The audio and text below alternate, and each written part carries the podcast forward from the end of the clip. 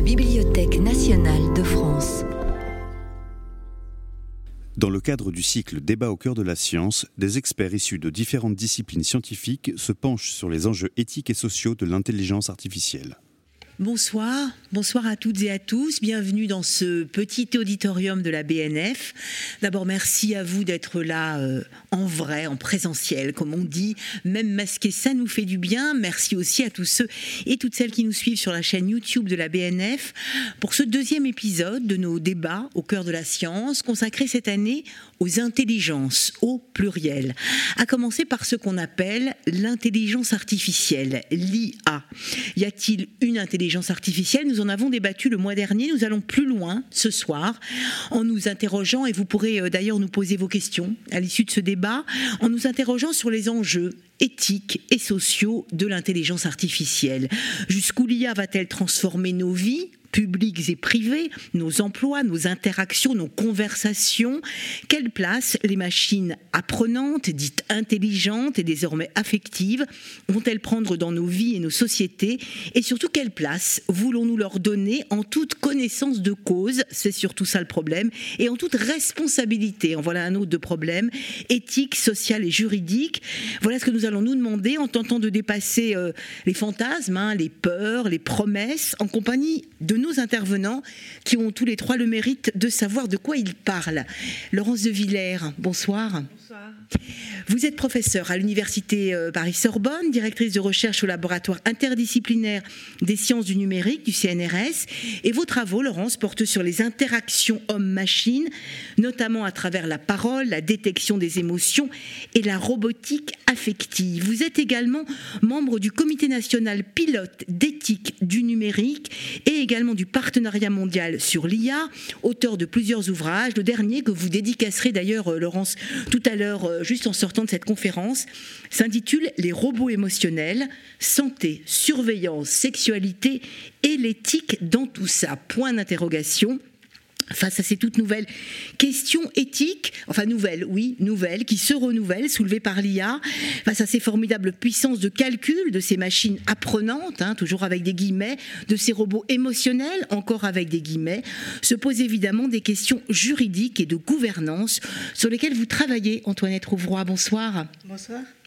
Vous êtes philosophe du droit, chercheuse en sciences juridiques à Namur, en Belgique. Merci d'ailleurs d'avoir fait le voyage jusqu'à nous.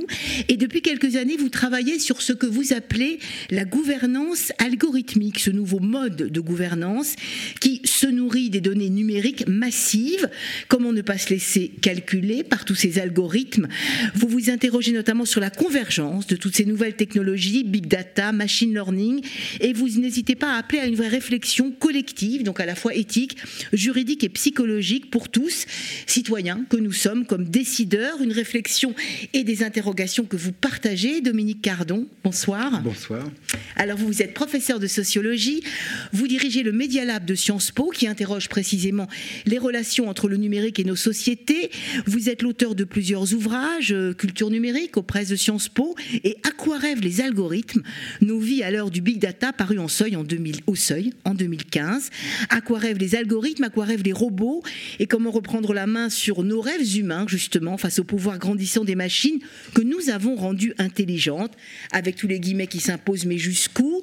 Allez, pour ouvrir ce débat et relever les défis éthiques et sociaux de l'intelligence artificielle, un petit retour en arrière s'impose dans les trésors de la Bibliothèque nationale, consultable bien sûr sur le site Gallica. Nous avons comme chaque fois déniché une perle, la voici.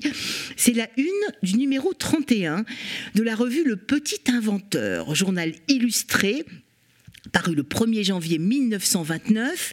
La couverture en couleur, vous le voyez, est titrée Ce que nous réserve l'électricité, montre euh, le dessin de ce robot futuriste branché sur l'électricité, en train de cirer les pompes, enfin les chaussures, excusez-moi, d'un homme confortablement installé dans son fauteuil. Il y a de quoi alimenter toutes nos questions, j'ai l'impression, sur les enjeux sociaux, éthiques et juridiques, mais aussi sur la manière dont nous nous les posons et dont nous, nous, pensons bien les poser. Dominique Cardon, j'ai envie de m'adresser au sociologue que vous êtes pour commenter cette image qui date donc du siècle dernier, comme quoi ces questions sur le rôle des robots et des machines ont une histoire une histoire fantasmée peut-être, une histoire qui s'est accélérée aujourd'hui, c'est ça?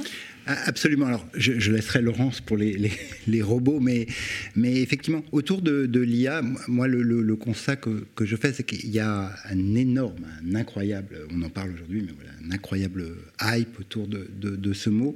Et ce mot a une histoire, et le projet de mettre de l'intelligence dans des machines a une histoire. Et je, pense que cette histoire est très importante pour comprendre mhm. le contemporain et le décalage un peu mythologique qui s'est constitué. C'est qu'en réalité, euh, les gens qui ont lancé le projet de, l'IA en 1956 avaient une idée symbolique de la machine et qui du coup voilà, est, un peu figurée dans, le petit inventeur, là, dans ce dessin du mhm. petit inventeur, puis aussi dans tous les films de science-fiction, où on a des entités autonomes qui mèneraient des activités en fonction d'opérations dites intelligentes, c'est-à-dire qu'elles se donneraient à elles-mêmes leurs propres buts, leurs propres objectifs, et qu'elles auraient une mode de raisonnement qui serait éventuellement logique, symbolique, interprétatif, et vous le savez, dans les sciences de fiction, on aurait aussi une conscience. Voilà. Ce projet de l'IA, il, a été débuté dans les années, euh, au milieu des années 50. Il a connu deux vagues successives et il n'a jamais vraiment très bien marché. Je, le dis de façon caricaturale, mais il n'a mhm. jamais vraiment très bien marché. Et là, on est dans une troisième vague de l'IA qui, qui, a une histoire longue à laquelle Laurence a participé, mais qui, qui est réapparue euh, de façon forte avec des résultats extrêmement impressionnants à partir de 2010-2012 et qui, lui, n'a pas du tout pour projet de rendre les machines intelligentes au sens de, ce petit, dessin. Et il a pour projet de d'épouser la société en y prélevant plein de données avec une machine assez bête, extrêmement statistique, mais qui développe des modèles d'apprentissage. Et à la différence du modèle dit symbolique où la machine résonne et du coup euh, a une forme d'intelligence auquel on pourrait prêter éventuellement des attributs humains même si nous ne savons pas très bien ce qu'est l'intelligence humaine. Là, on a une machine qui perçoit. En fait, elle perçoit des formes dans énormément de données et elle les apprend dans des modèles et ce modèle est dit connexionniste. Alors, ce qui est en train de bouleverser beaucoup de champs de recherche puis d'application de services, etc. C'est ces nouvelles techniques d'apprentissage qu'on appelle réseaux de neurones profonds qui sont en train de, de se mettre en place. Alors, si j'ai fait ce petit rappel historique, c'est pour dire qu'on a, je crois, dans nos sociétés, un décalage entre la transformation scientifique, qui est une, euh, vraiment c'est une sorte de, Big Bang, parce que ça modifie toutes les gens qui faisaient de la recherche avec des méthodes symboliques sont en train de se dire ah bah il faudrait que je mette de l'apprentissage euh, dans, les laboratoires de recherche. Et puis l'image publique qu'on a de l'IA, où on a gardé cet imaginaire qui a été inventé en fait par les, fondateurs de l'IA symbolique dans, les années 50. Euh, je, rappelle toujours cette petite anecdote frappante, mais qui est typique, que Marvin Minsky, qui était un des pères de l'IA des années 50, était le conseiller euh, scientifique de Stanley Kubrick pour 2001, l'Odyssée de l'espace.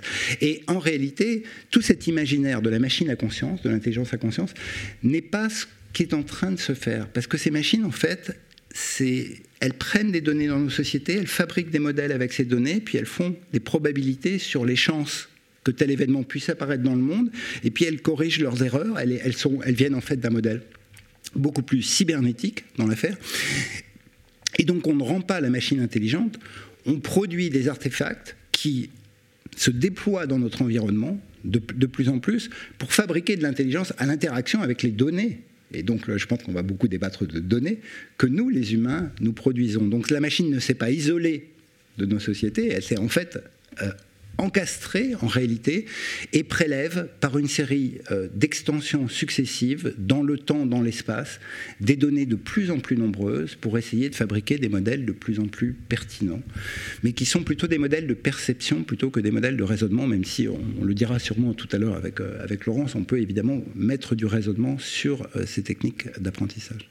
Laurence Villers, justement, j'ai envie de vous demander, puisque vous travaillez sur ces interactions machines, que font véritablement ces machines et qu'est-ce que aujourd'hui euh, ces robots qui n'ont plus rien de ce, de ce robot euh, euh, sur la couverture du petit inventeur font vraiment, sont capables de faire vraiment Qu'est-ce qu'on leur apprend? Ce n'est qu'une question de données, ce n'est qu'une question de calcul. En plus, les, termes sont compliqués intelligence artificielle, neurones.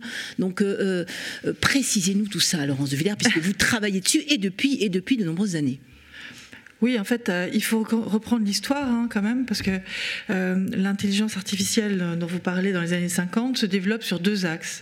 L'axe symbolique, qui va enrichir peut-être l'idée de science-fiction dont vous avez parlé, mais aussi un axe connexionniste.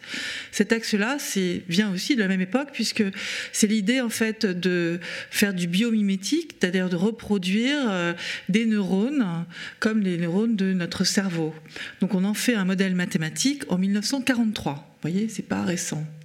Le premier système d'apprentissage à partir d'un réseau de neurones, c'est le perceptron de Rosenblatt, ça date de 57.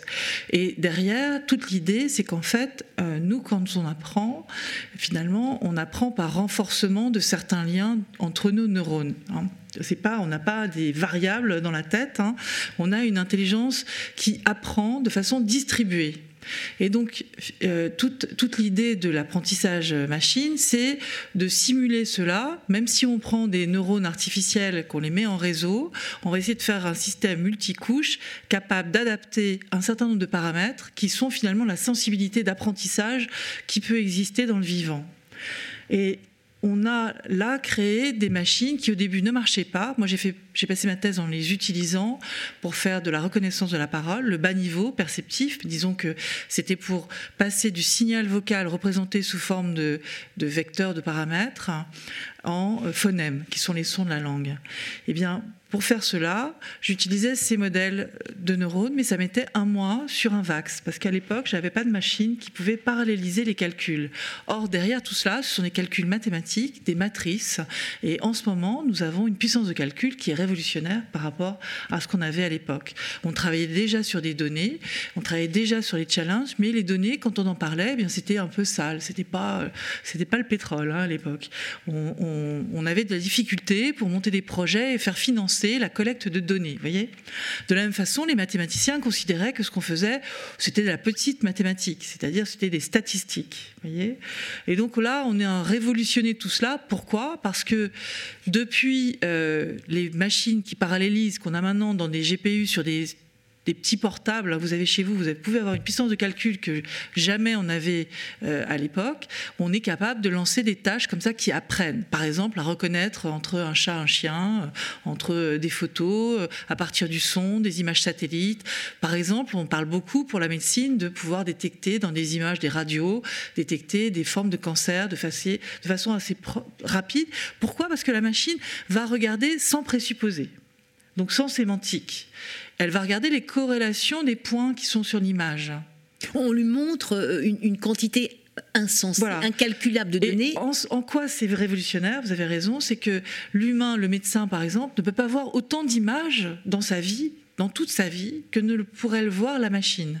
Donc la machine, un, elle a cette fulgurance de données à son actif. Deux, elle va regarder à des niveaux que nous ne voyons pas, que nous ne percevons pas parce que, euh, je ne sais pas, quand j'écoute des sons, par exemple, je n'entends pas les ultrasons, les infrasons, et la machine peut les entendre.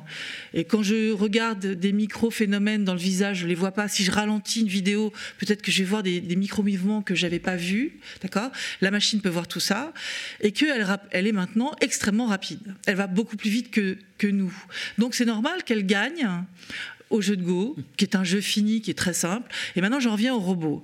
Qu'est-ce que c'est qu'un l'intérêt du robot? C'est sur une machine de mettre plusieurs de ces algorithmes d'intelligence artificielle capables de détecter des formes, euh, d'apprendre en regardant quelqu'un euh, faire une tâche, euh, tout un tas de, de ces capacités qui sont liées à l'humain. Maintenant, il n'y a toujours pas de pilote dans l'avion, je dirais. C'est-à-dire qu'en fait, on a beau mettre sur ces plateformes tout un tas de modules capables de reconnaître des formes, d'interpréter, de traduire, de faire beaucoup de choses qui sont qu'on imagine comme très performantes. Bon, ce pauvre robot, il a du mal à se déplacer si on le met dans un endroit comme ça, ça va être très compliqué pour lui parce qu'il y a des marches, parce qu'il y a des choses qu'il ne sait pas faire au premier niveau. On parle du paradoxe de Moravec, c'est-à-dire qu'il est capable de faire des tâches intellectuelles répétitives sur un grand nombre de données, faire le journaliste, faire de la synthèse, parler 23 langues. Par contre, quand il s'agit de déboucher un évier, ben non parce que c'est toujours différent dans la vraie vie. Cette variabilité, le fait que les choses soient un peu cachées, qu'on les devine, notre intuition, notre capacité à interpréter des choses qu'on ne voit pas, la machine n'a rien de tout ça. Elle apprend très lentement. Donc même si vous voyez commencer à avoir des robots maintenant, ils sont évidemment, et qu'on essaie, comme je le fais, de travailler sur l'affect, c'est-à-dire de détecter nos émotions, de vouloir en générer à travers ces machines, la machine n'a absolument pas les mêmes capacités que nous. Il ne faut pas en avoir peur pour cela. Il faut bien comprendre ces concepts et moi je pousse pour qu'on les éduque les enfants dès l'enfance sur ces systèmes. Qu'est-ce qu'ils sont capables de faire? En quoi ils peuvent nous apporter. Et effectivement, ils peuvent nous apporter beaucoup si on sait les manipuler et si évidemment ce ne sont pas des leaders euh, de, des géants euh, du numérique qui font des monopoles autour de tout cela en essayant euh, surtout de nous manipuler. on va revenir justement sur tout ce qu'ils peuvent nous apporter, mais je voudrais vous faire intervenir Antoinette Rouvroy, puisque justement, on n'a pas besoin d'avoir peur pour le moment de ces robots, c'est pas ça la question. Par contre, ils fonctionnent, ils apprennent en nous calculant à partir d'une masse de données considérable. Et vous, c'est là-dessus que vous travaillez? Oui, c'est-à-dire que pour moi, le phénomène des, données massives, cette tsunami de données, ces phéromones numériques qui prolifèrent en temps réel de nos actions, de nos interactions, de nos trajectoires, mais aussi des objets que nous utilisons et qui sont connectés entre eux, etc. Toute cette masse de données ou, cette, cette, cette, matière signalétique en quelque sorte, hein, comme disait Gattari, c'est une matière qui n'a pas de signification en elle-même, qui n'a jamais de signification que C'est-à-dire que les données émanent émanent comme une couche supplémentaire, on pourrait dire même comme des, déchets toxiques, parce qu'il devient parfois même plus difficile d'effacer les données que de les conserver. Donc ça émane, ça se produit, ça prolifère, et à partir de là, on peut inférer effectivement, on est, on est même obligé en fait d'automatiser la transformation de ces données brutes, comme on les appelle, en informations opérationnelles. Euh, alors je dis information opérationnelle parce que ça n'a plus rien à voir avec le vrai ou le faux. En fait, que produisent les algorithmes quand ils soi-disant nous regardent, de leur regard sans regard d'ailleurs, parce que ça contourne complètement l'épistème visuel. Ce n'est que du calcul, ça ne nous regarde pas. Donc il faut oublier cette histoire de panoptique, vous êtes regardé, surveillé, etc. On est dans un tout autre régime, on ne vous regarde pas, on vous calcule effectivement.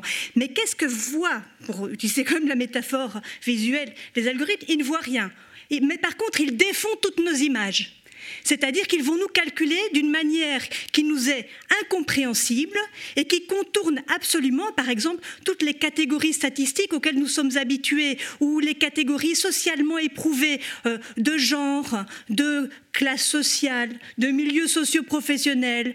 Euh, nous, les algorithmes nous donnent l'impression de pouvoir passer à travers tous ces masques sociaux, toutes ces catégories toujours trop enfermantes, toujours un peu normatives, et nous donne l'impression d'une très grande objectivité, dans la mesure précisément où ils contournent la subjectivité du regard humain. Ça, c'est quelque chose d'assez, euh, déjà d'assez, d'assez euh, euh, particulier. C'est pour ça que je ne parle pas tellement de gouvernance, mais plus de gouvernementalité. Algorithmique. Oui, de gouvernementalité algorithmique, en ce sens que ce que ça transforme, c'est de vos modes d'ordonnancement du monde, qui en passent par les algorithmes, par les données massives, c'est une nouvelle rationalité de gouvernement. Alors moi, ce qui me préoccupe actuellement principalement, c'est essentiellement la nouvelle temporalité. La temporalité extrêmement spéculative, préemptive, récursive, c'est-à-dire c'est vraiment un bouleversement de notre temps euh, euh, qui, est, euh, qui, est, réalisé par, par les algorithmes. Parce que quand je dis ça ouvre des fenêtres spéculatives, les, algorithmes ne voient rien, ils ouvrent des espaces spéculatifs, c'est qu'ils peuvent détecter non pas qui nous sommes, non pas ce que nous voulons, non pas nos intentions, qui sont totalement indifférentes aux algorithmes, mais bien plutôt ce dont nos formes de vie sont impersonnellement capable. Hein, c'est Eric Schmitz qui disait euh, il y a déjà quelques années euh, que nous ne savons pas exactement qui vous êtes, nous ne savons pas exactement ce que chacun d'entre vous veut, quelle est son intention, quelle est finalement sa singularité, mais par contre, nous connaissons votre bande, le banc de poisson dont vous faites partie, c'est-à-dire le profil général. Un profil, ce n'est personne. C'est une forme spéculative, c'est une sorte d'ombre qui, si vous voulez, toujours précède, euh, précède l'objet.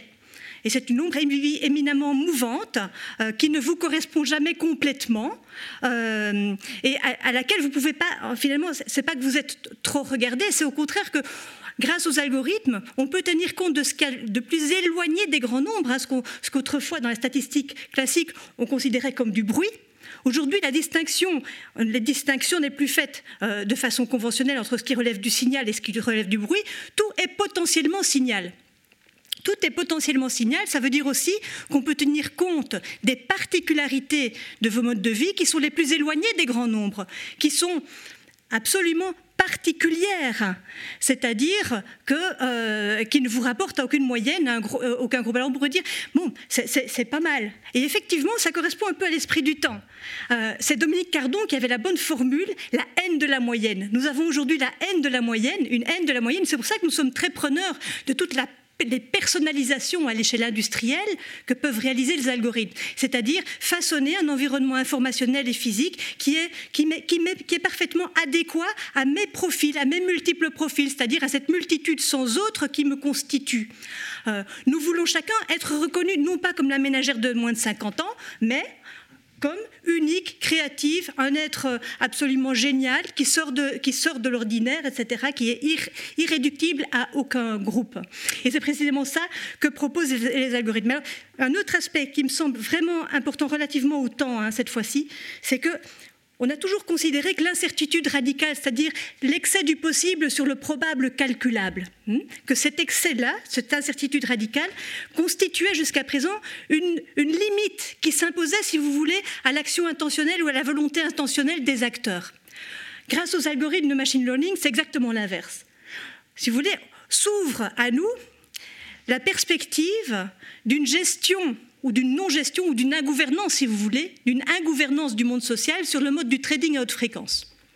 Le trading à haute fréquence, c'est quoi? C'est la digestion en temps réel de l'incertitude, c'est-à-dire la détection, non pas de ce qui arrive, mais des émergences des émergences possibles et la possibilité pour les acteurs d'agir par avance sur ces nouveaux espaces spéculatifs, c'est-à-dire sur ces opportunités et, ces risques de façon préemptive, de manière à faire advenir effectivement parmi tous les possibles le seul possible qui convient à la fonction objective de l'algorithme, c'est-à-dire à, l'intérêt sectoriel de celui qui utilise l'algorithme. Avant de faire réagir euh, euh, euh, Laurence de Villers, je voudrais votre point de vue, Dominique Cardon, parce que en écoutant Antoinette Rouvroy, je me dis à la fois, mais c'est formidable, c'est génial, si on peut être précisément euh, euh, hors des cases. Et en même temps, j'entends bien que derrière, euh, il y a d'énormes enjeux. je ferai réagir Laurence aussi, mais là, je voudrais avoir votre point de vue. C'est un, débat qu'on a avec Antoinette depuis très très longtemps, et toujours avec, plaisir. et l'argument est effectivement exactement celui que vient de dire Antoinette, c'est-à-dire alors la réserve que fait le, sociologue moins philosophe euh, en fait qu'Antoinette, c'est qu'en réalité, je pense que l'imaginaire de cette intelligence artificielle, c'est celui qui est décrit. Sa réalité, c'est que pour l'instant, ça marche pas du tout. Voilà. Ça, marche très très mal et qu'en réalité, pour l'instant. C'est autre chose qui se passe en fait. Voilà. Pas la question du vrai ou du faux, ni d'ici ça marche, ni ça marche pas. Moins ça marche, à la limite, mieux ça marche. Exactement. on, pourrait dire ça. on pourrait dire ça. Moins ça marche, mieux ça marche. Oui, parce qu'on fait attention à la machine, on l'aide. Hein, en tant qu'humain. On va développer en fait une hybridation. De la, connaissance euh, générale des, personnes sur ces outils est très faible parce qu'ils ne savent pas quels sont les algorithmes qui sont derrière. Ah Mais comme ils nous imitent, euh, on a tendance à être en empathie vis-à-vis d'eux. Vous faites un, aspirateur tout simple, quand il est cassé, les gens le ramènent chez Darty en disant je veux le même, il connaît ma maison. Il a un nom. On projette sur ces machines euh, des formes de vie quelque part ou de connaissances où ils sont proches de nous, ils sont dans notre intimité, ils sont chez nous. Les agents conversationnels leur parlent. Vous pouvez pas imaginer à quel point euh, les gens vont aller vers ces sujets. Et donc au Japon, moi j'ai entendu comme critère que c'était important pour que finalement on accepte ces différents outils qu'ils aient l'air euh, effectivement pas dominants. Et donc, il, soit, euh, euh, il, est utile donc de, jouer avec ça. Donc, ça joue beaucoup sur les affects, hein, en fait, et c'est des vraies décisions pour euh, nous embarquer dans l'idée qu'on peut les aider à s'améliorer. Il faut qu'on soit empathique avec nos machines. Dominique Cardon. Non, alors, le, point de discussion, parce qu'évidemment, il y a une affaire statistique derrière, c'est qu'on a beaucoup fait de statistiques dans lesquelles on prédit toute une série d'événements pour les gens, et où on leur donne un un score de crédit. Voilà. Est-ce qu'on va leur accorder leur crédit ou pas en fonction de variables qui étaient les variables qu'évoquait symbolique, euh, qu'évoquait euh, tout à l'heure Antoinette. Et aujourd'hui, il y a des modèles qui viennent dire ben, on, on, va arrêter de représenter la société, âge, sexe, revenu, etc., et faire des modèles interprétable de ce type-là. On va prendre les données de, caisse, les tickets de caisse du supermarché, on va prendre les traces de navigation sur euh, euh, Internet, et puis on va y mettre aussi de la mobilité géolocalisée, et puis on va faire un modèle des gens. Et ce modèle, et c'est exactement ce qu'indiquait ce Antoinette, il va être plus personnel parce qu'il va tracer des singularités des personnes qui seraient sous les définitions catégorielles et arbitraires que nous avons définies sur l'âge, le sexe, le revenu, etc. Et donc il y a cette prétention à aller finalement capturer quelque chose qui serait plus singulier et plus subtil du sujet pour lui faire une prédiction qui serait plus adaptée. Et moi, je pense qu'une des raisons d'une partie du, succès, mais un peu commercial, c'est des relations publiques, des gens qui fabriquent ces algorithmes, c'est de nous dire ça. On va, on va calculer la société autrement parce qu'on en a assez de représenter les gens dans ces fameux catégories, euh, clusters de, de, de, groupes. On va pouvoir calculer plus finement. Et quand je dis que ça ne marche pas, c'est qu'aujourd'hui, quand même, la plupart des, des, des algorithmes qui, qui font ces choses-là reviennent quand même vers la moyenne parce que évidemment, il y a cette potentialité des big data. On pourrait tout aspirer, tout mettre ensemble, et dans ces cas-là, ce, rêve un peu laplacien, en réalité, de dire qu'il y aurait un ordre immanent du monde dont on pourrait découvrir la structure parce qu'on serait à un niveau quasiment atomistique, en réalité, c'est que la réalité, c'est qu'ils ont finalement assez pas assez de données, ils n'ont pas forcément les bonnes données, et on a beaucoup d'enquêtes. Je pourrais raconter une magnifique enquête qui a été faite à, Stanford. Ils ont pris des, des, c'est des familles américaines qui sont suivies euh, de la naissance des enfants jusqu'à 40 ans. Ils sont interviewés tous les ans avec des questionnaires incroyablement longs. On a toutes les informations sur leur vie sociale, leur vie éducative, leur vie familiale, leur vie extrascolaire, etc. Et puis ils ont lancé cette masse de données absolument énorme de données sociales à toute une sorte d'équipe de, recherche en machine learning pour faire le meilleur modèle de prédictif de la réussite sociale ou du, de, l'emploi. Bah, tous ces modèles donnent des résultats minables. Voilà. Et donc la, conclusion, la conclusion, c'est que finalement, euh, il est probable que ce qui est en train de se jouer dans le deep learning, c'est parce qu'on a, comme l'a très bien dit Laurence, on a des données à un niveau granulaire. L'image, c'est des pixels, il y a rouge, vert, bleu. Euh, on a le son qu'on a granularisé. Donc, quand l'image est, quand le, la donnée initiale est extrêmement granulaire, on peut se passer de toute théorie. On enlève tout, on met le résultat final, puis on fabrique un modèle d'apprentissage.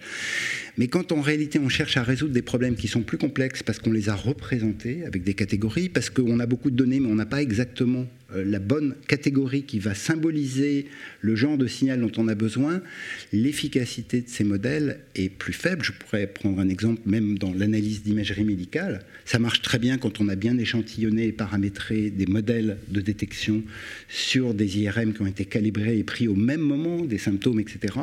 Mais quand on le met en situation euh, réelle, on a des taux d'erreur qui restent importants. C'est formidable ce qui se passe, c'est incroyable ce qui se passe, mais on a mis le produit de contraste, on n'a pas mis le produit de contraste, etc les modèles commencent à bouger. Donc on voit bien que euh, on peut apprendre de ces données en les rendant granulaires, mais que le passage de, modèles qu'on a appris de façon simple sur le son, l'image et le texte, parce que là, effectivement, là, on a, des résultats spectaculaires, quand on commence à rencontrer les, données du monde social et qu'on bascule le modèle dans des données plus réelles, en, en apprentissage, on dit ça ne généralise pas. Voilà, ça généralise pas si bien que ça, et du coup ça commet beaucoup d'erreurs, et du coup ça revient souvent vers des, résultats où on est vers la moyenne.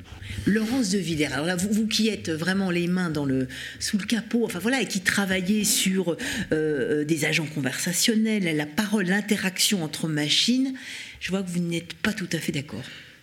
Mais en fait, euh, les données de comportement, c'est des données réelles. Hein.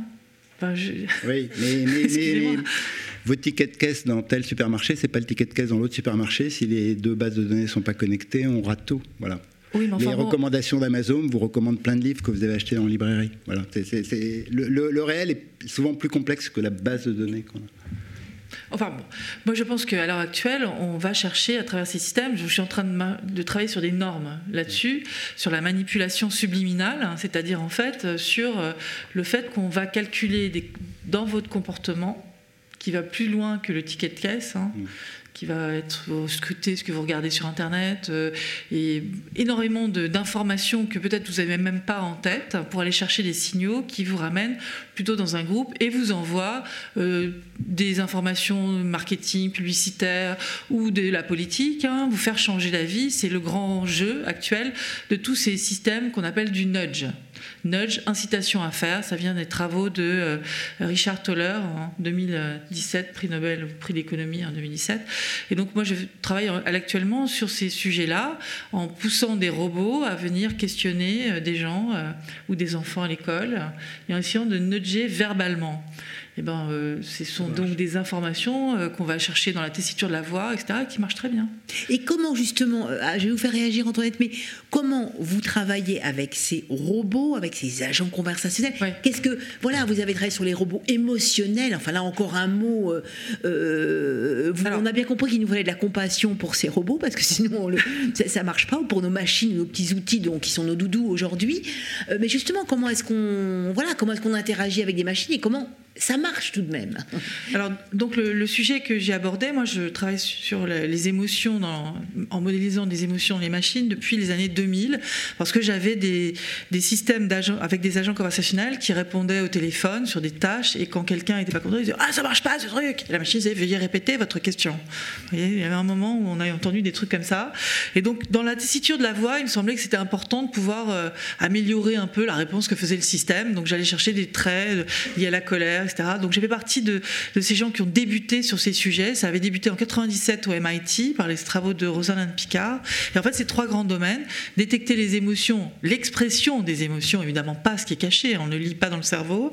C'est l'expression que vous avez sur le visage, dans la voix, par les gestes, euh, et qui marche plutôt, enfin, qui qui marche pas bien, comme tu vous le dites quelque part, mais qui marche suffisamment pour nous manipuler déjà.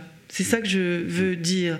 C'est-à-dire que même si euh, on n'est pas dans le monde, d'ailleurs perceptivement, vous savez, les humains entre eux, ils se comprennent pas tous. Et en plus, on travaille sur quelque chose qui est culturel, qui est lié à, c'est idiosyncrasique des émotions. Ça vient de votre éducation, la façon dont vous avez, vous interagissez. C'est lié à la hiérarchie. Au Japon, par exemple, ils ont une espèce de rire pour dire à son supérieur hiérarchique, je suis pas d'accord avec vous, mais je vais le faire quand même. Vous voyez, donc euh, c'est multifacette. Le langage est d'une richesse incroyable. Donc bien évidemment qu'on va pas dans le marbre chercher la réalité.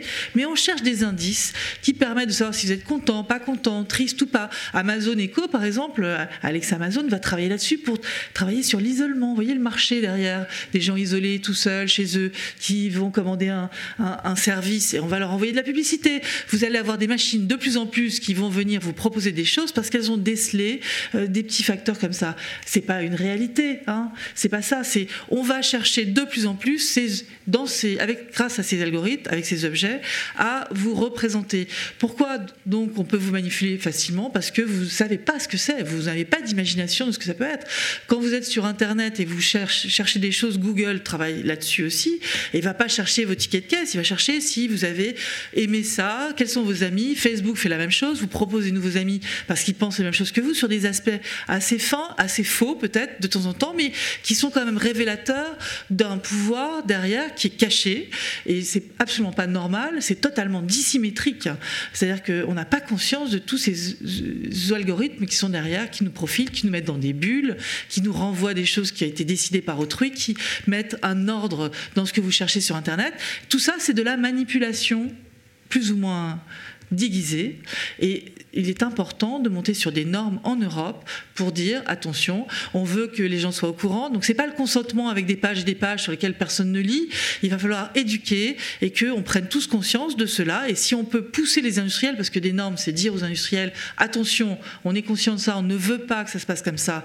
Et vous mettez peut-être, je sais pas, des clignotants pour dire là je profile la personne ou je ne sais quoi. En tout cas qu'on soit conscient de ce qui se passe. Sinon on, va être terriblement euh, dans un monde où euh, il y a une petite partie de la société qui manipule l'autre. Hein. Et donc il faut, si je vous entends bien, on va y revenir. Et je vais vous faire parler euh, évidemment, Antoinette. Euh, il faut à la fois de l'éducation, il faut comprendre de quoi il s'agit, il faut se rendre compte euh, de ce qui se passe réellement et pas de nos peurs à nous, mais bien qu'on ait calculé que tous ces ordinateurs apprennent ces expressions faciales à coup de calcul, parce qu'on leur en montre. Bien sûr une quantité folle. Donc il faut qu'on comprenne ce qui se passe et qu'ensuite on installe des normes. on va y venir, hein, des normes juridiques, des normes éthiques, très compliquées. Bon, il y a des règles juridiques, donc ça vous avez compris ce que c'est, je pense. Hein. Interdiction 2, donc sous peine d'amende. Bon, la CNIL fait le grand gendarme. Il y, a, il y, a, des règles, on ne peut pas vérifier. Ils n'ont pas les armes pour aller vérifier ce qui se passe. Mm-hmm. Donc là où on veut travailler, c'est les juristes sont très bien parce qu'ils disent il faut faire ci, il faut faire ça. Mais derrière, il faut que les industriels soient capables d'aller lever le capot de la machine. Et c'est pas facile parce que l'apprentissage machine, c'est pas forcément explicable. On, a bien entendu, hein, ce ne sont pas des raisonnements symboliques, ce sont des matrices de chiffres. Donc, il va falloir rendre ces matrices plus explicables. Et puis, il faut les encadrer. C'est-à-dire qu'il faut donner aux médecins des batteries d'exemples où la machine doit faire comme, doit se comporter de telle manière, ou euh, lui montrer des exemples pour lesquels elle fait des erreurs. Il faut arrêter de dire que les machines ne font pas d'erreurs, elles en font énormément, mais très différentes de nous. Nous faisons des erreurs sur certaines choses, les machines en font d'autres. Et ça, il faut apprendre à le manipuler dès l'enfance. Il faut éduquer sur le pouvoir de ces machines dont il ne faut pas avoir peur pour certains sujets. En même temps, il faut interdire évidemment n'importe quelle application. C'est pas parce qu'on sait faire, vous voyez bien là en bioéthique euh, ce qui se passe. On ne sait pas parce qu'on sait produire des choses ou manipuler la génétique qu'on le fait. Donc c'est la même chose pour euh, tous ces outils. Il faut apprendre en quoi ils peuvent nous servir, sur quel domaine, et avoir une vision un peu plus large en disant, bah non, là c'est interdit, mais il y a plein de zones de gris dans lesquelles c'est pas du tout évident de trouver quelles sont les mesures. Et d'ailleurs, on l'a vu avec les propos haineux, hein, Facebook n'est pas capable d'aller gérer ça non plus, et il n'ouvre pas le capot non plus aux chercheurs. Donc il faut se trouver des façons de décrire, des méthodologies pour décrire cela, et l'éthique va suivre la technologie. C'est-à-dire que c'est pas dans le marbre. Il s'agit d'étudier ça au long terme. Il faut qu'on réclame plus de recherche, plus d'imbrication entre la recherche et l'industrie si on veut utiliser ces différents outils et travailler sur le monitoring, la surveillance sur le long terme et se doter d'outils, de mesures. Et pour cela, il faut travailler vraiment sur comment c'est construit, qu'est-ce que je donne comme borne et qu'est-ce que je donne à chacun comme droit d'avoir un regard aussi sur ces sujets. Antoinette Rouvroy, c'est à vous parce que je sais que je vois, oui, je vois bien bouillir. C'est-à-dire que je suis un peu pour ta faux parce que Là, j'ai l'impression d'entendre parler encore bon, le, bon, le bon vieux libéralisme, euh, alors que ce sont ces techniques, ces, nouvelles, cette nouvelle rationalité gouvernementale est vraiment post-libérale, c'est-à-dire qu'elle n'a plus pour sujet, en fait, le sujet libre, rationnel, autonome, l'unité fondamentale du libéralisme.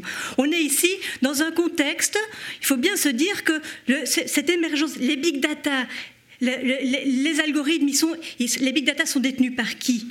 Par les GAFAM, en grosse majorité, et, par leurs équivalents asiatiques.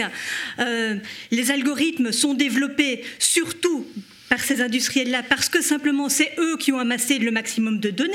Ils en ont plus que n'importe qui d'autre, donc ils ont les moyens de développer. Bref, on est face à un phénomène qu'il faut quand même appeler de son nom, c'est-à-dire on est face à un capitalisme numérique. Un capitalisme numérique qui n'en a strictement rien à faire du sujet, de l'éthique fondée sur le sujet, etc. Non, il y a tout d'abord, on est passé à un autre monde, un monde qui est post-sémiotique. C'est-à-dire que ce que manipulent les algorithmes, ce ne sont pas des individus, ce ne sont pas des sujets, la manipulation des sujets, etc. J'entends la crainte, hein, mais bon, je pense que la critique doit être plus radicale, c'est-à-dire, non pas politiquement radicale, mais aller à la racine des choses. Et la racine des choses, c'est ce tournant sémiotique.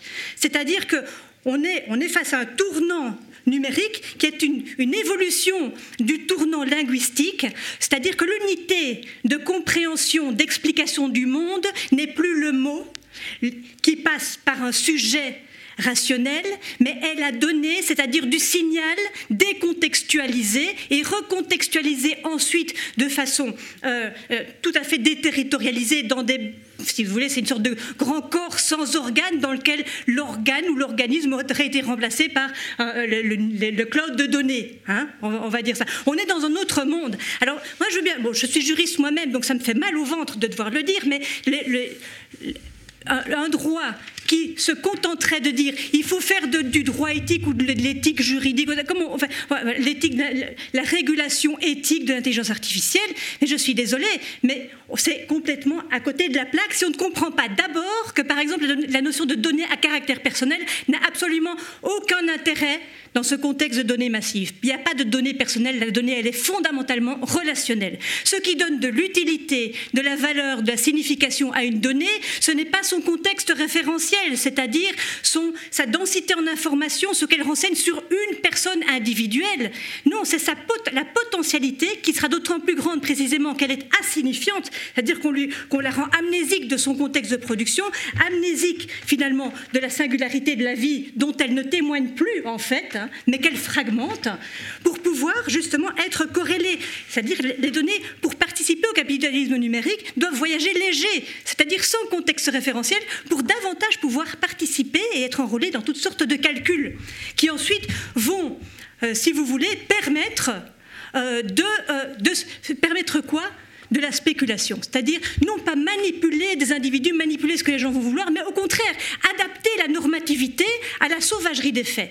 Donc en fait, on est l'ubris aujourd'hui, il est là. Il est précisément dans cette volonté, non pas de domestiquer, mais en anglais on dit de leverager, c'est-à-dire de, profiter ou d'exploiter l'incertitude radicale de nos comportements. On n'est pas en Chine. En Chine, ça se passe différemment. Ici, au contraire, l'enjeu est de libérer toutes les pulsions. L'enjeu n'est plus du tout de cadrer les comportements euh, dans, dans certaines limites. L'enjeu, c'est le désapprentissage de l'intelligence de toute limite. C'est ça le capitalisme numérique. C'est le désapprentissage des limites, y compris des limites euh, organiques, des limites euh, fondées sur la limitation des ressources. Vous voyez, ce, coffre, et là je vous parle du, côté le plus sombre de ce qui est en train d'arriver, hein, du côté le plus sombre, ce qu'offre le capitalisme numérique, c'est une perspective, et ça c'est une, une, utopie, ou je dirais une dystopie, en tout cas c'est complètement, complètement farfelu. L'idée finalement de transformer ou de, traduire la perspective d'effondrement en perspective d'illimitation de la croissance. Pourquoi? Parce qu'en fait, on capitalise non plus sur le travail aujourd'hui. C'est plus le travail humain qui produit de la valeur. Ce n'est même plus tellement les organismes vivants, bien qu'il y ait le biocapitalisme, etc. Ce sont les données. Et les données, c'est du pur virtuel. C'est du pur virtuel. C'est tellement déconnecté du vivant, tellement déconnecté de tout, qu'en fait, on a l'impression que ça peut. Et Nick Land l'avait aperçu euh, il y a déjà longtemps cette idée qu'en fait, c'est l'idée d'un capitalisme. Il disait finalement la cybernétique et le capitalisme, c'est la même chose. C'est exactement la même chose. C'est l'idée d'une émancipation du calcul contre tout ce qui devrait interrompre le calcul. C'est-à-dire l'incalculabilité de la fragilité de la vie, c'est-à-dire la, passibilité des organismes vivants. C'est ça l'enjeu aujourd'hui. L'enjeu, pour moi, il y a quand même une urgence. Moi qui ai des enfants jeunes, je m'inquiète de leur avenir.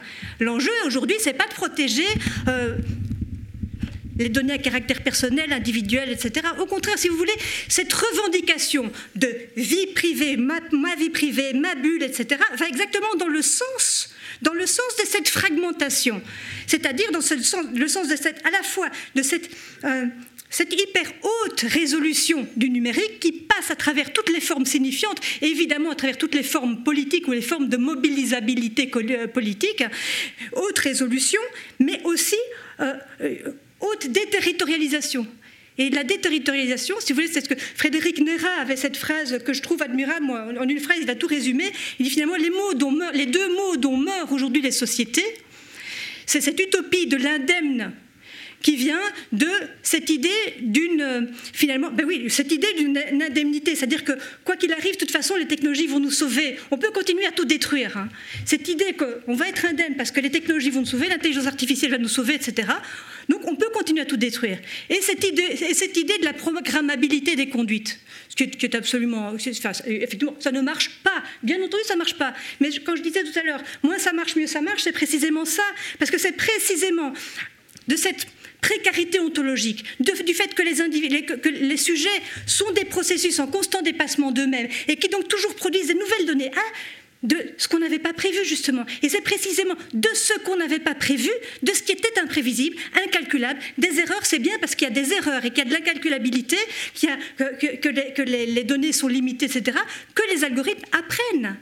Si vous voulez, on est, et on est face, vraiment, quand je dis c'est un nouveau monde, pour, pour, la rationalité moderne héritée de Kant, c'est un renversement complet de perspective en même temps qu'une nouvelle baffe euh, euh, euh, narcissique ça à promet, ma chère Antoinette, parce que du coup, on se demande quels sont les enjeux. Moi, je pensais qu'on allait parler effectivement d'enjeux éthiques, d'enjeux juridiques, de questions ça, c'est pas un enjeu éthique, excusez-moi. Mais c'est un enjeu totalement énorme. Mais Dominique Cardon, euh, je ne vais pas vous demander de nous rassurer, mais quelles sont les pistes par rapport à ça Et, est-ce que vous partagez aussi ce que vient de dire euh, Antoinette? C'est-à-dire que finalement, les vraies questions, les vrais enjeux ne sont pas du tout ce que l'on croit. Nos peurs ne sont pas celles qu'on devrait avoir. Pour en revenir à, l'image du, robot, c'est vraiment pas ça le problème et vraiment pas ça la question. Ouais, alors moi, moi, je sais pas, du coup, je me trouve dans une situation. Je vais faire ton, le modéré dans, dans l'affaire.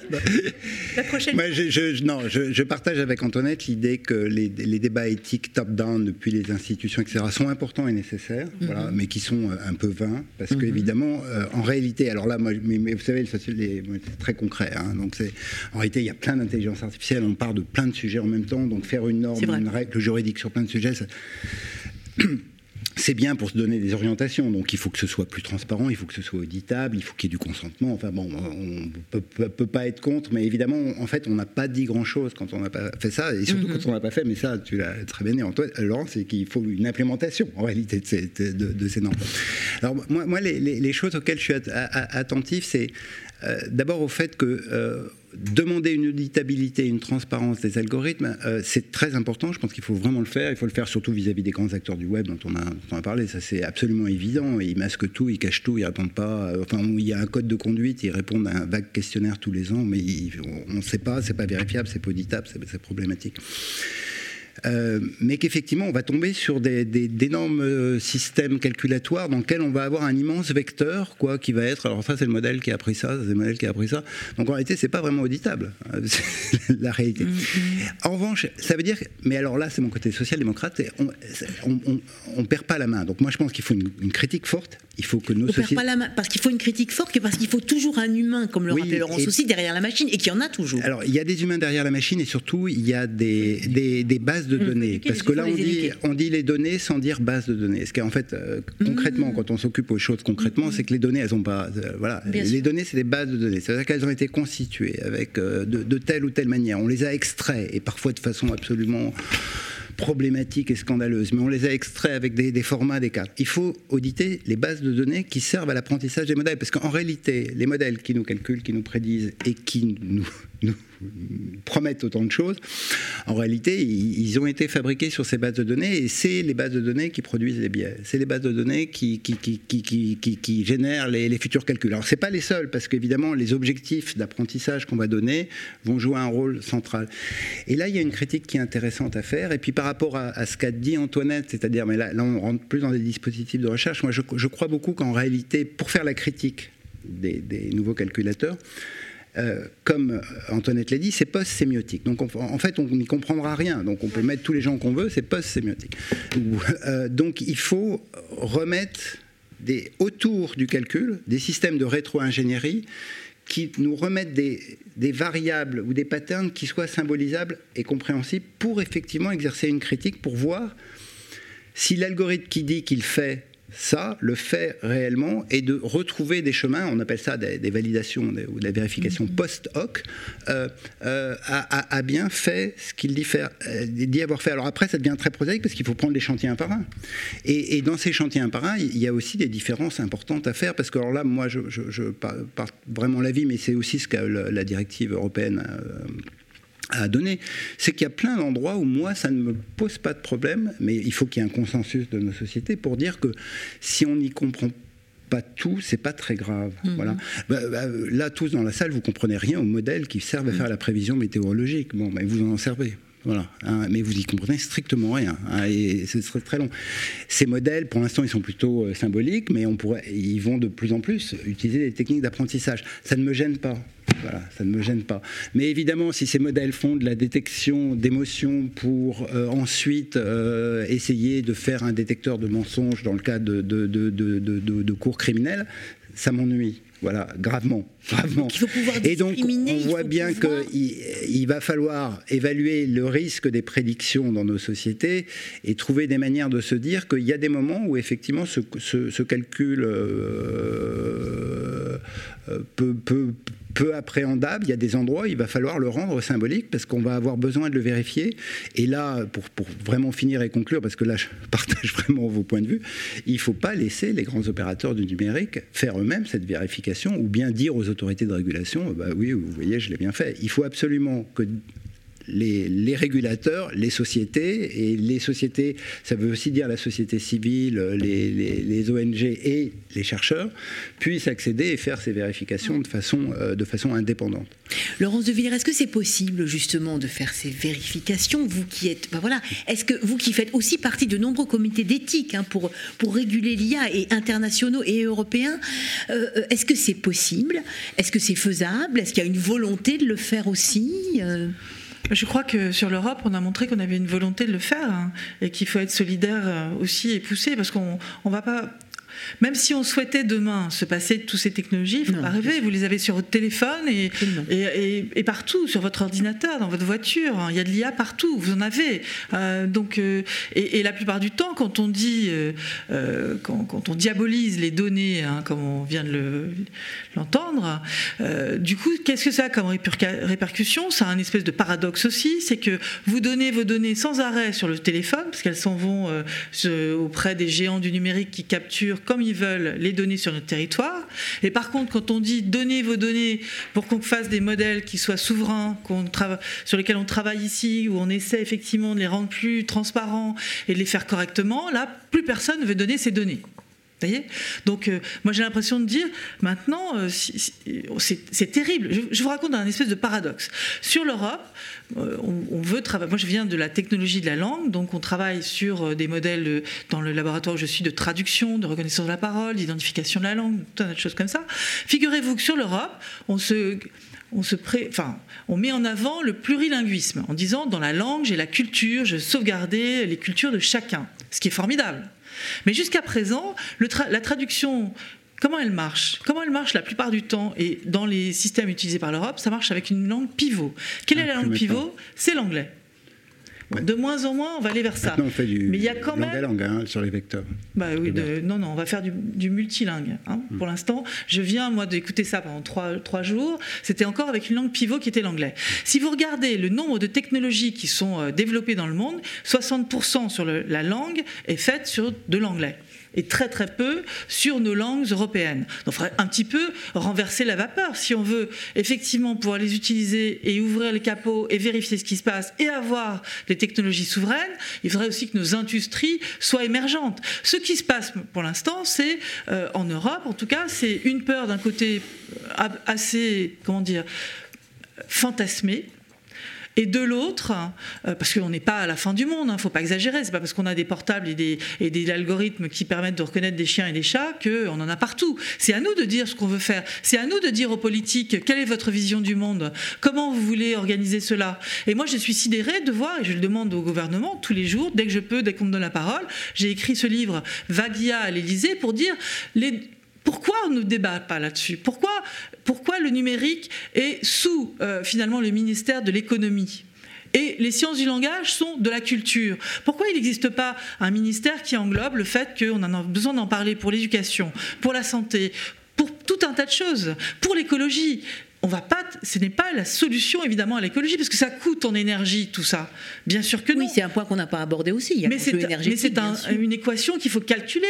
On doit se trouver des marqueurs de tout cela. On doit rendre plus transparent le fait que tout ça est là, que c'est invisible sur votre portable, c'est invisible dans toute la vie autour de vous et que chacun a aussi euh, sa responsabilité dans tout ça lorsqu'il va euh, travailler, regarder sous Google, euh, avoir un portable de Apple, etc. On doit les pousser, ces industriels, à jouer le jeu correctement. Et pour l'instant, ce n'est pas le cas. Et les BATX, les BATX, les, Baidu, Alibaba, etc., qui sont les, les pendants des GAFA, Google et Meta qui arrivent bientôt, sont terribles parce qu'ils sont là sur le pouvoir économique de tout ce qui est en train d'être fait. Donc là, je rejoins euh, euh, ce, qui, vient d'être dit. Il y a un danger. Il ne faut pas laisser faire euh, et il faut qu'en Europe, on ait aussi notre façon de gérer au mieux les choses. Mais en tout cas, on a à gagner sur les, la santé. On a à gagner à si je prends l'inverse maintenant, à corréler des données entre l'environnement et la santé pour comprendre mieux certaines maladies, pour, pour mieux soigner le, cancer, pour arriver à faire des choses assez fulgurantes, on a intérêt à pouvoir corréler des données comme celle-là. One Health, par exemple, c'était un des grands programmes que je trouve très intéressant. Pour aller sur euh, des sujets de, euh, de moins de dépenses d'énergie, n'importe comment, on a besoin de ça aussi. Il faut que l'équation qui est complexe, soit regardé dans toutes ses dimensions. Et c'est ça que je trouve incroyable, c'est que euh, dans la société, on ne pousse pas les politiques à parler plus de ça, on les laisse faire. Les choses invisibles n'ont pas l'air de nous perturber, mais par contre, dès qu'on dit ah il faudrait collecter de données, ah non je ne veux pas. Donc il y a en cela à rationaliser et à trouver comment on peut équilibrer et comment on peut rester souverain de notre culture, parce que c'est ça qui est en jeu. Hein. Lorsque j'utilise que des outils américains ou demain, qu'est-ce qui se passe en Afrique? Les enfants à l'école en Afrique apprennent le chinois maintenant, hein, le mandarin. Euh, L'Afrique c'est euh, euh, la nouvelle grande guerre entre les Américains et les Chinois pour prendre le pouvoir. Non mais imaginez où cela va. Dans la norme, la guerre des normes également. Moi je me retrouve avec très peu d'industriels. Je pilote un groupe sur les normes. Je trouve il y a très peu d'industriels euh, européens qui sont là. Hein. Il y a beaucoup de, des GAFA, il y a Huawei derrière. Tous ces euh, puissances sont en train de travailler là-dessus. Et c'est notre avenir. Donc on a intérêt à ne pas avoir peur de tout, ne pas être non plus naïf. Donc il faut se donner les outils pour mieux contrôler. Il faut demander absolument à ce que ces débats soient menés dans la société avec une vision à long terme, avec une vision sur les dépenses d'énergie, une vision de l'écologie, du numérique, et qu'on ait une troisième voie pour et alors, comme vous le disiez tout à l'heure, je suis aussi dans des comités internationaux comme le PMIA, Partenariat mondial en IA, qui est une émergence qui vient de ce qu'a fait le président Macron avec euh, euh, Justine Trudeau à Biarritz, qui est en fait de mettre ensemble 25 euh, démocraties qui travaillent sur différents sujets. En France, on a deux sujets, l'innovation et le futur du travail. Est-ce que vous entendez parler de cela? Non. Mais c'est anormal. Moi, j'ai demandé au MEDEF qu'ils soient dans la boucle, j'ai demandé à des syndicats euh, de travailleurs qui soient dans la boucle. Il, faut absolument qu'on réfléchisse tous, qu'on débatte et qu'on trouve les bonnes idées. Il ne s'agit pas d'être arc-bouté contre ou totalement pour en essayant d'en tirer une manne économique. Il faut vraiment raisonner sur le futur de nos enfants. C'est-à-dire dans quelle vie vont-ils vivre? Et qu'est-ce que peuvent faire ces outils et qu'est-ce qu'ils ne peuvent pas faire? À nous de décider de cette éthique-là. À nous de décider, Antoinette, peut-être rapidement si, si, si on oui, mais justement, avoir des questions. C'est bien, c'est bien là l'enjeu. L'enjeu, c'est de la, la décision. Qu'est-ce qui fait qu'on s'en remet Moi, ce, ce qui l'énigme qui me travaille depuis longtemps, c'est cette question de la problématisation. C'est-à-dire, qu'est-ce qui fait puisqu'on nous parle toujours de solutions logicielles, solutions d'intelligence artificielle, mais qui a décidé de ce qu'était un problème, le problème auquel euh, répond euh, l'intelligence artificielle Oui, bon, d'abord, comme le dit Dominique, on a parlé de beaucoup de choses très différentes. Hein. Les intelligences artificielles qui font de la hiérarchisation de contenu, ou celles qui font de l'évaluation de crédit, celles qui font du scoring, qui font des appariements, etc. Ce sont chaque fois des, choses qui sont très, très, très différentes et dont les enjeux éthiques et juridiques sont extrêmement différents. Mm-hmm. pour vous parler très brièvement de ce que c'est que euh, pour moi, le, rapport entre cette normativité algorithmique et la normativité juridique à laquelle je pense nous devons tenir, parce que le risque, c'est que le droit lui-même se fasse progressivement euh, grignoter par cette rationalité spéculative.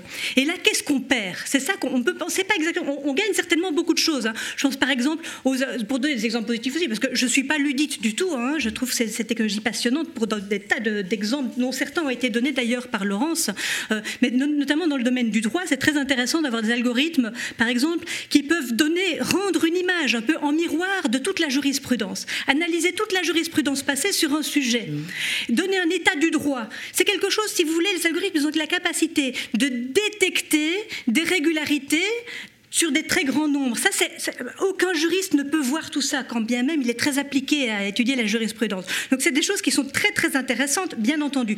Mais il ne reste pas moins que quand on parle de algorithmic decision making, décision en fait prise par un algorithme, alors on vous dit mais ce ne sont que des recommandations, par exemple une recommandation de, libérabilité conditionnelle, un score de libérabilité conditionnelle, c'est-à-dire un score de risque de récidive détecté par des algorithmes. Euh, on peut se dire bah oui, de toute façon c'est le juge qui décide. Mais en fait, c'est là que vous voyez que le problème, il n'est pas dans les algorithmes.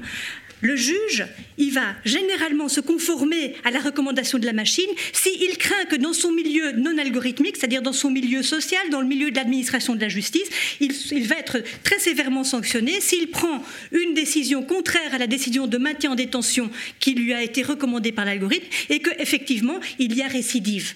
Vous Je voyez de vous interrompre parce que le, euh, à la séance précédente, nous avons parlé de ces questions ah, évidemment euh, juridiques aussi et aussi d'une autre manière, disant qu'au fond les algorithmes ne faisaient que reproduire et répercuter en plus grand les inégalités déjà existantes. Bien sûr, c'est-à-dire que si vous entraînez, par exemple, si vous entraînez les algorithmes sur toute une jurisprudence biaisée qui a été rendue par des juges biaisés, mais l'algorithme va être biaisé. Bon, ça, c'est tout à fait garbage in, garbage out, comme on dit. Hein. Ça, c'est évident. Bref, pour toutes ces raisons, je pense que L'essence du droit ou l'essence du jugement ou de la décision et la dignité du jugement tient précisément à ce que le jugement est toujours pris sur fond d'indécidabilité. Décider, ce n'est pas, et Derrida en parlait dans Force de loi, décider, ce n'est pas suivre le résultat d'un calcul. Sinon, on n'est pas un juge, on est une machine à calculer. Et ça n'a juste rien à voir. Le juge prend une décision et il sait qu'il prend une décision injuste. Toujours. Il sait très bien que la loi n'est pas conforme à la justice, mais que son interprétation de la loi, un peu en son âme et conscience, est une approximation, la meilleure approximation possible, un peu comme un algorithme d'ailleurs, la meilleure approximation possible de finalement la fonction objective de la justice, si on peut traduire ça comme ça, que, la fonction objective de la justice, du, droit, hein, du système juridique, c'est la justice. Mais je peux, Dominique Ardon, et après je voudrais voir juste sur, cet exemple bah, que, tu connais bien, euh, parce que c'est au cœur d'un débat s'il y a des biais dans les algorithmes des décisions passées des juges, c'est que les juges dans la sacralité du jugement, qui est l'incertitude, etc., ont pris plein de mauvaises décisions, des décisions racistes, des décisions discriminatoires, discriminatoires etc. Donc, euh, on peut faire appel. Alors, si tu veux, cette, cette magnifique exaltation de la décision du juge, il y a un moment où quelqu'un qui travaille sur les algorithmes, enfin qui fait un peu de statistiques, se dit, bah, ce serait quand même pas mal d'équilibrer les cours américaines. On sait que s'ils prennent la décision le matin ou l'après-midi après le repas, c'est pas la même, etc. Donc, il y, a un petit point. Ce, petit point, il, il m'amène sur une chose centrale que disent les sociologues, mais là très prosaïque. Hein, vraiment, nous on est prosaïque sur les algorithmes, et tu soulignes, c'est que c'est pas parce que notre environnement incorpore de plus en plus de calculs, qu'on est de plus en plus manipulé Mais nous, partout. Du tout. Il y a une agentivité humaine qui est très forte. Et donc la, vraie défense, en fait, face aux algorithmes, c'est d'augmenter notre agentivité critique. et là, on a plein d'exemples. Dans le cas des juges que tu signales, tu, connais les, enquêtes d'Angèle, Christin, etc. Les juges, ils ont ça dans leur, euh, dans leur dossier, mais ils, ils prennent des décisions avec plein d'autres moments. L'algorithme d'Amazon, dont on nous raconte partout, qui manipule tout le monde, etc. Les très bonnes enquêtes montrent que les gens, bon, ils savent qu'il y a un algorithme, mais leurs copains euh, c'est vachement mieux comme recommandation que les algorithmes. Et c'est un peu toujours pareil. Hein. Donc en réalité, euh, il y, a aussi une autre force, qui est, le sociologue qui rappelle ça, mais une autre force qui est nos relations, nos, subjectivités, nos affinités, les, des, plein, plein, de choses qui font que, bizarrement, dans la mythologie qui s'installe autour de l'intelligence artificielle, le sujet devient cette, cette, patte disparaissante dans laquelle il suffit qu'on le nudge à droite, on le nudge à gauche, et il suit, il suit, il suit. Euh, on a ce débat sur la désinformation, par exemple dans lequel on fait, dire un peu n'importe quoi à l'idée que les gens seraient désinformés simplement parce qu'on les a piqués comme ça avec de, du Cambridge Analytica. Il n'y a aucune enquête qui montre que Cambridge Analytica a déplacé des voix. Donc en réalité, on oublie que nous sommes des sujets qu'on est bombardés d'informations, qu'il y en a qui nous guident, qu'il y en a qui ont des effets structurants, il y a, vraiment des effets forts, mais qu'il y a aussi une, capacité qu'il faut évidemment constamment euh, attiser euh, d'agentivité des humains et qu'ils ne font pas aussi docilement tout ce que euh, ces techniques. Vive l'inventivité critique des humains, oui. Et, je, voudrais je juste terminer sur, sur, sur, mon argument sur la justice, justement, parce que ce qui compte finalement, effectivement, le juge prend plein de décisions. En fait, le juge décide, il est, il est tout aussi arbitraire bah finalement que la machine. On va dire ça comme ça, dans une certaine mesure. Mais, il justifie. Mais il est responsable de sa décision, ce que n'est pas nécessairement un algorithme qui va lui apprendre. L'algorithme, il va digérer, si vous voulez, son erreur. Pour, et l'erreur n'est pas une faute pour l'algorithme. L'erreur est une occasion de s'améliorer. C'est jamais une faute. Tandis que pour un juge, un juge, lui, il est responsable des conséquences de sa décision. ça veut dire que... Je te cède ce point. Ah, merci. Ça veut dire aussi qu'il y a, parce qu'on sait ça, parce qu'on sait que le juge est imparfait, contrairement à la mythologie finalement qu'on se fait un peu de l'algorithme parfait, objectif, etc., qu'on se fait que dans, la, dans la mentalité commune, comme on sait que le juge est imparfait, c'est pour ça que finalement le droit est une sorte de dogmatique, c'est vrai, c'est dogmatique, hein, mais c'est une dogmatique consciente d'elle-même et qui dès lors organise organise elle-même la remise en question de ses propres productions. Et c'est ça la beauté finalement du droit qui est dans cette négativité, dans cette, toujours cette possibilité, dans, dans le fait qu'il est tellement imparfait. Et je pense que ce sont ces imperfections-là auxquelles il faut tenir, et ce sont ces imperfections-là qui justifient qu'on justifie les décisions à l'égard non pas d'un calcul, mais à l'égard de la singularité de la situation d'une personne vivante dont le jugement va, euh, euh, par rapport à qui le jugement va produire des effets euh, très significatifs.